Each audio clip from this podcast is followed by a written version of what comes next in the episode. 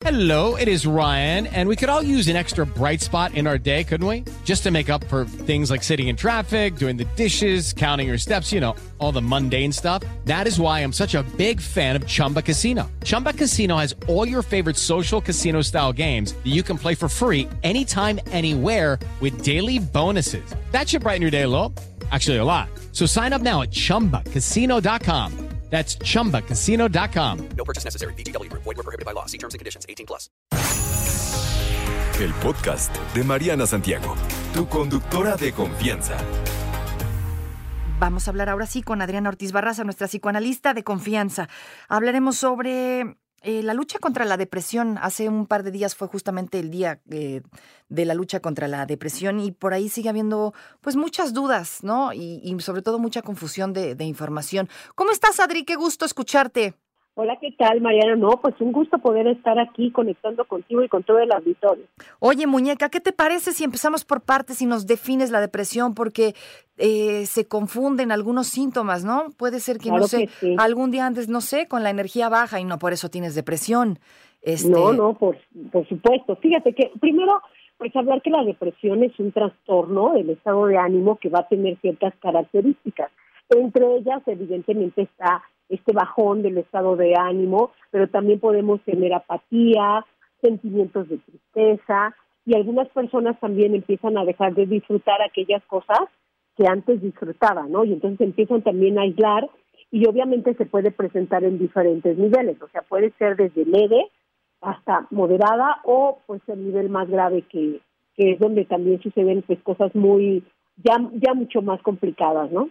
Oye, platícame esto también sobre las edades. Hay muchas, ah, ah, hay muchas eh, leyendas urbanas, ¿no? ¿A qué edad te puede dar eh, depresión como tal?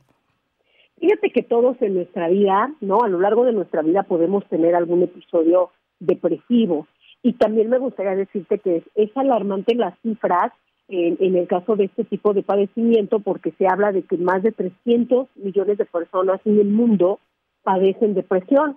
Y cuando pasó lo de la pandemia, estas cifras aumentaron hasta tres veces más. Entonces, estamos hablando de que un gran porcentaje, ¿no? De la población en un momento puede padecer depresión. Mucho se decía o se tenía también este mito de que los niños no se deprimían, por ejemplo, ¿no? Pero la realidad es que sí, los niños también se pueden deprimir, aunque los síntomas que ellos pueden tener sí son diferentes a los de los adultos, porque pues recordemos que están en formación, todavía la manera en que ellos pueden expresar o manejar sus emociones pues son distintas a las que un adolescente o un adulto se pueden las pueden manifestar. Entonces, en los niños nosotros tenemos también este término de depresión enmascarada, es decir, porque no es como a lo mejor tan visible como en un adulto por lo que acabo de mencionar, pero sí lo pueden padecer. Entonces, cuando tú ves cambios abruptos en la conducta de un niño que se empieza a aislar, que está encerrado todo el tiempo, que no quiere convivir, que no quiere comer y sobre todo que no quiere jugar, entonces son focos rojos que algo más puede estar pasando. Ok, cu- cuéntame también sobre esto, o sea, estar deprimido, tener depresión es estar todo el día triste, chillando abajo de las sábanas, este, sin querer ver a nadie, o hay otro tipo de manifestaciones de depresión. Es que he escuchado un montón de cosas de esto.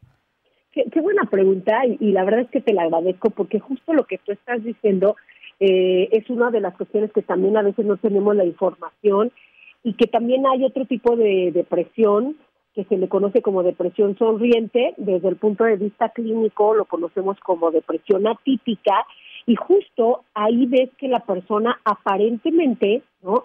No está triste, que, que muchas veces asociamos, estás triste y llorando, tienes depresión, no necesariamente, o sea, puede ser un síntoma, pero tenemos que ver muchas más cosas, ¿no? Entonces son personas que, por ejemplo, pues parece no, no tener estos motivos, ¿no? De estar deprimidos y que generalmente están felices, o los ves, al menos en apariencia, y que sabes que eh, incluso puede tratarse de personas de éxito, ¿no? Ajá. Que no, y que dices, oye, pues, ¿cómo se va a deprimir si le va muy bien? Exacto, tiene todo.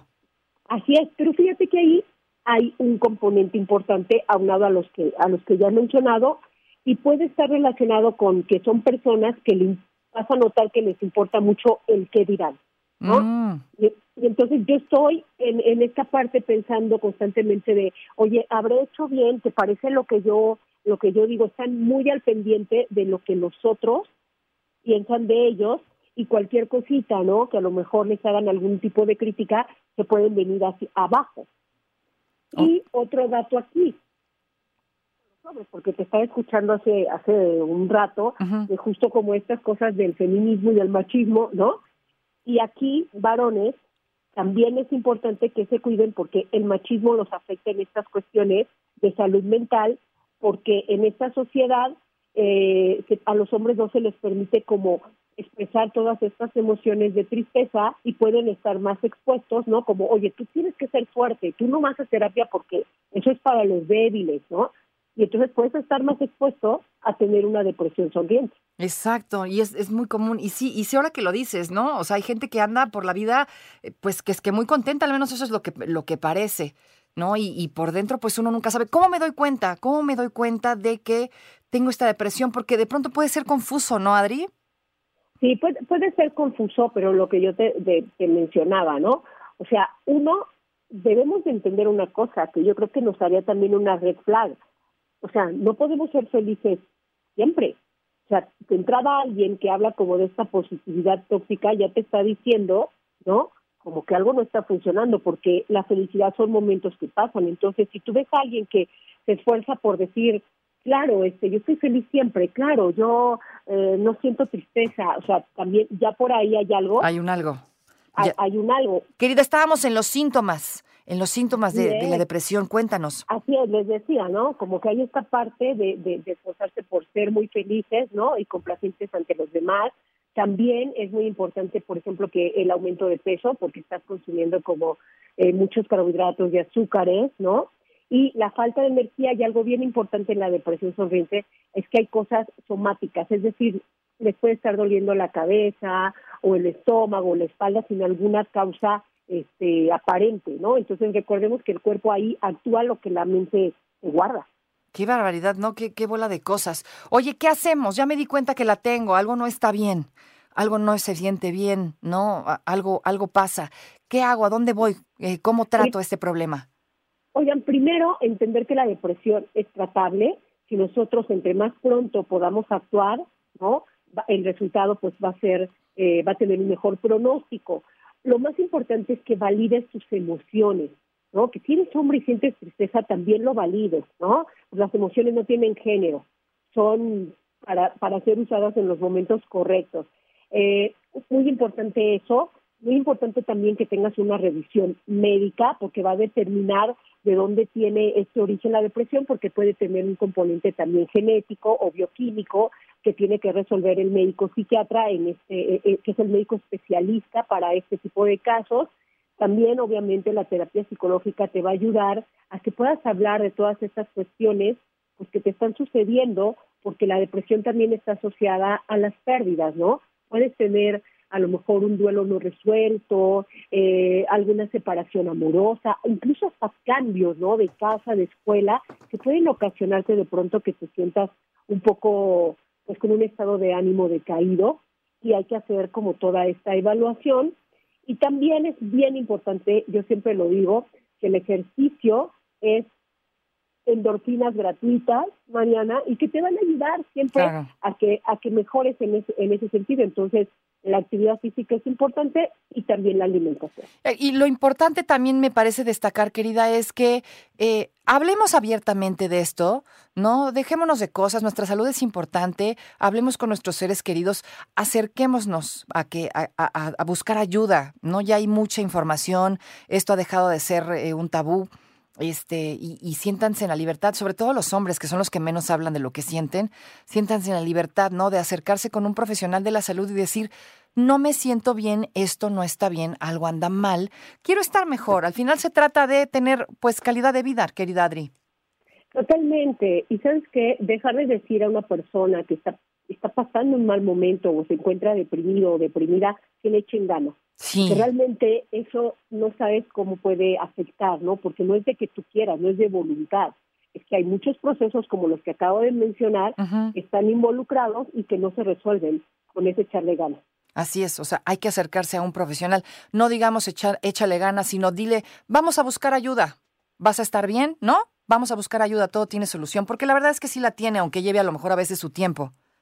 Así es, totalmente como lo dices, y que si nosotros estamos cerca de alguien que tiene depresión, pues somos esa red de apoyo que lo que tenemos que hacer es escuchar sin juzgar y después sí hacer la canalización con los especialistas en salud mental. Exactamente, para llevar un proceso adecuado y correcto que realmente, ¿no? Que realmente te ayude a, a mejorar este estado. Este, querida Adri, como siempre, eres la mejor. Muchísimas gracias. Te mandamos un abrazo.